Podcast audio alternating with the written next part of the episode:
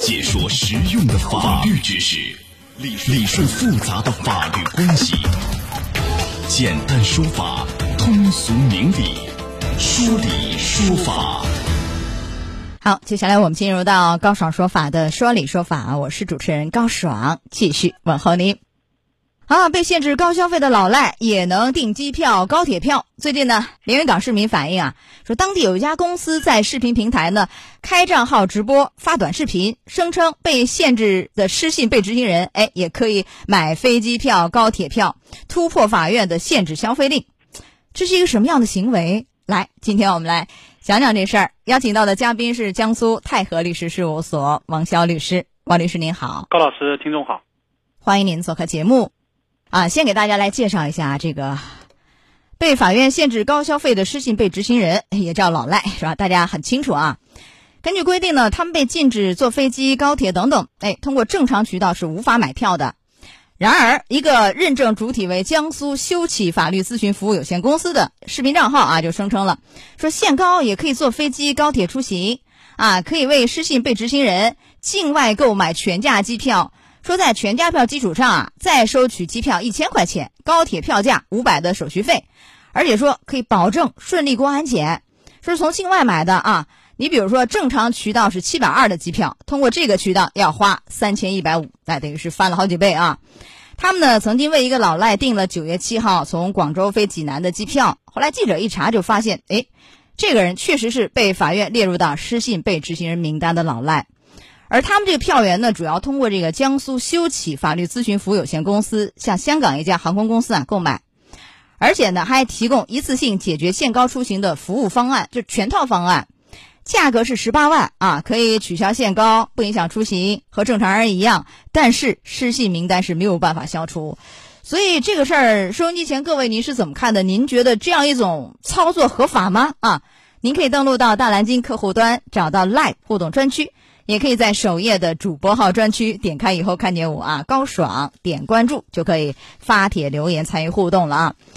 呃，首先来问一下王律师，就帮助这个老赖买机票、高铁票，呃，这个其实已经有可能涉嫌犯罪吧？有点像那个，就在帮助别人拒不执行法院的判决裁定罪，有没有这样的问题？啊，是的，我们国家这个法律它有明确规定的，叫拒不执行判决裁定罪。啊，那么也本身的这个罪名是给老赖的，那么如果说你去帮助他，那么你同样可能构成这个罪名。那就是说，这个公司呃，江苏什么修启法律咨询服务有限公司啊，他们帮老赖干这事儿，和老赖一起涉嫌这个拒执犯罪是吧？是的，啊，呃，他们两个一起涉嫌拒不执行判决裁定罪，因为公司这是一个单位犯罪还是？就是个人犯罪，公司哪些人涉罪？然后，因为他们和老赖这样一起干这事儿，谁是主从犯呢？啊，呃，那么首先这个老赖他肯定是一个主犯，因为他有钱去做这种，比如说我们讲高档一点的这种消费的这种这种通行措施，但不去呃向法院履行这个支付义务，那么可能构成了这个拒不执行啊裁判以及裁定罪。那么同样，这个平台来帮助他。采取这样的措施，并且还给他建议，那么肯定是一种从犯的这种行为。那您的意思是，这个老赖本人是主犯，然后这个公司江苏修起这样一个公司，他们是从犯，是吧？是的。那他从犯的话，我们说公司不是一个，他不是一个单位犯罪啊，是公司哪些人会受罪啊？所有的高管，我们说的啊高管层，对。那具体干这事儿的呢，也受罪。是的，他也会，比如说这个下边的经办人员，他有可能也根据他的具体情形，来可能涉嫌到这个帮助犯。啊啊，这个罪名的量刑多少？哦，这个罪名呢，一般罪名是在三年以下。那么如果说情节非常严重的话，会到三到七年。嗯，最高是七年啊。呃，就如果说他是通过那种修改什么篡改计算机的数据为老赖买的机票啊、高铁票，这个涉嫌什么样的一些？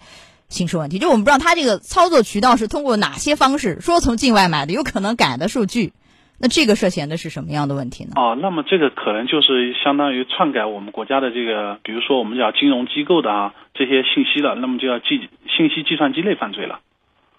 那罪名是什么呢？呃，它可能就是我们通常所说的叫呃侵害计算机这个保密系统的这个问题。呃，非法侵入什么计算机？信息系统罪，对，非法侵入计算机信息，啊，呃，这个罪名呢，那这个罪名只是针对那个就是江苏修起这样一家公司，和这个老赖本身就没有什么关系了，不是他去呃非法窃取的，是吧？是的。啊，那这个量刑有多重啊？这个我们一般的，它也是一个共同罪名，通通常的也是三年以下，但也要看根据他的这个具体的行为。那么，比如说他有窃取的这种信息的、修改的、篡改的，那么这种情况要对他是否决定进行量刑加重，加重别加重，能有多少？他也是七年以下的啊，最高也是七年。对。那因为他们是成立这样一个公司，好像我看了一下，这公司是今年的四月份左右注册成立的啊，没几个月。那如果以此为业的话，这个还有其他的是非法经营吗？还是什么样的一些？呃，他这个应当是构成了一个非法经营，因为本身从事的这种经营活动，他刚才我们所说的就是已经违反了这个法律规定。那非法经营是怎么量刑呢？啊，非法经营罪呢，我们呃一般呢，它的这个肯定是呃单位的一种刑事措施。那么它但这个罪名呢，它比较简单一点，它一般。只是呢三年以下，那么情节严重的呢，才处以五年以下的有期徒刑。它最高是五年。对。啊，啊，那这么几个罪名有可能会数罪并罚吗？你看这公司可能涉嫌那么多，呃，拒不执行判决裁定罪啊，什么非法侵入计算机信息系统罪，还有非法经营罪，是可能是数罪并罚呢，还是竞合给吸收掉了呀？啊，这个拒不执呃。执行判决和这个涉嫌非法经营呢，它并不是一种竞合的这种方式，那么肯定是数罪并罚。就是三个罪名数罪并罚，还是怎么？还是其中两个还是相互吸收啊？三个数罪并罚是吧？对，三个数数罪并罚。三个数罪并罚的话，这个量刑幅度有多大呢？就不一样了吧？呃，对，它数罪并罚呢，当然也是当中的某一刑期的最高刑以下。我们刚才所说的有两个罪名涉嫌到七年以下，一个罪名涉嫌到五年以下的。那么，如果数罪并罚呢？因为数罪并罚也要看各个罪名独立形成的这个情节有多严重。那么，一一般是在最高罪名以下的七年以下的，但是会择高来判处。那数罪并罚三个罪名也是呃最高也是七年啊？对。哦，好。那么这个公司，就我们说江苏修起这样一个公司，他们会涉嫌呃，除了这个罪名以外，有没有其他的处罚？这处罚是，比如类似于罚款呐，或其他的是行政处罚的一个领域，还是在刑事里面有罚金的问题？对公司啊，他这种处罚呢，有可能构成两种，第一个就是司法这种处罚。那么单项的司法处罚呢？除了我们刚才所说的涉及到刑事罪名的，它有可能被人民法院对于这种突破这种，比如说限高令的这种行为呢，给予司法拘留、司法罚款。罚款能罚多少？呃，这个是一般是法院酌定，也是根据他的这个收受涉及的这个呃行为的这个金额，一般是罚没全部的这个案款。就所有的这个呃违法所得是吧？等于是他们帮这个老赖去买票赚钱的这个钱。对，呃，是罚没还是没收？怎么一个说法？他是罚没，就直接是没收。没收。对，对他可能直接的责任会采取拘留的这种方式。那么这个就是法院通常不怎么不会做出，但是呢，也存在这种叫单向的司法拘留措施。呃，已经涉嫌了刑事问题，还可能再来一个司法拘留，是吧？呃，这个倒没有。如果涉嫌的刑事，那就统归于刑事。那么如果不涉嫌刑事的话，那会采取一定的司法处那个拘留。啊，拘留最高能拘多少呢？呃，司法拘留，法院一般采取的十五天以内。然后就罚没哈。对。啊，还有对公司有其他的处罚没有？呃，还有就是它涉及到了这个行政管理上面的一个，比如说我们刚才说到的这个平台。那么平台，比如说我明知道他有这个呃老戴的这个身份信息，但是仍然出售这个。这个票，那么可能是一种这个经营上面的这个问题。那我说的是公司，呃，公司就除此以外没有其他的处罚了。呃，公司如果说是行政处罚的话，那么是肯定是我们工商行政管理部门责令他停止，那么有可能是吊销，并且处以罚款，一般是一万元以下的。嗯，最高就一万吗？这罚的不多呀。呃，我们对于这种经营查处的这种办法呢，它有一个有一个前提条件，它也是叫没收违法所得，并且处以一万元以下的罚款，所以行政处罚是相对较轻的。啊，罚款好像呃最多就罚个一万，因为在刑事方面似乎也没有罚款，只是一个罚没，等于是没收嘛，对不对？对。啊，那么还有一个，因为这个钱，这个钱本是应该要执行的，是老赖应该执行的钱，但是他没有执行，不是吗？以此想讨巧，不想执行嘛，于是想找这样的公司帮助他逃避法律责任啊，就可以取消限高怎样的？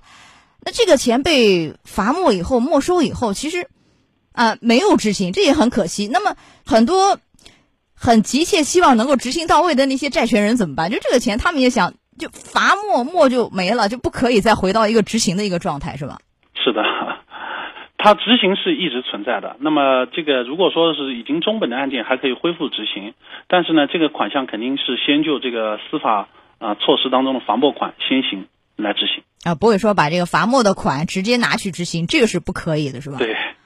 好，嗯，那回头看这个案件，就整个这个事情里头，就所谓的这些老赖，最后可能受到的惩处就只有一个拒不执行法院的判决裁定罪，只有这一项，是吧？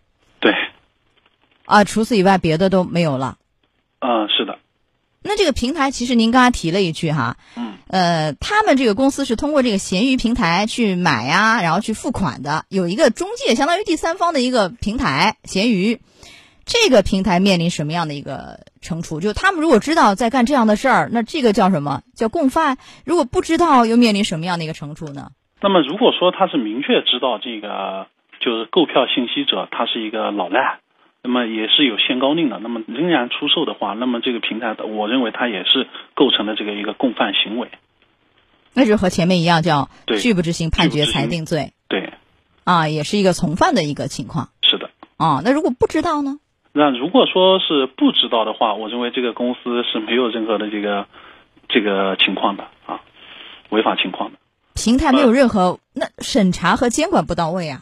啊啊，对。他他，因为他是首先这个事情的定位就是要把这个购票者的这个信息核定清楚，那么作为他是当然是有有义务去核定这个购票信息的。那如果没有做到，显然没有做到嘛。对，如果没有做做到的话，那么他的经营当中就是存在一定的重大过失了。那这个过失要担的责任是什么样的呢？是民事方面还是一个行政方面的一个被处罚呢？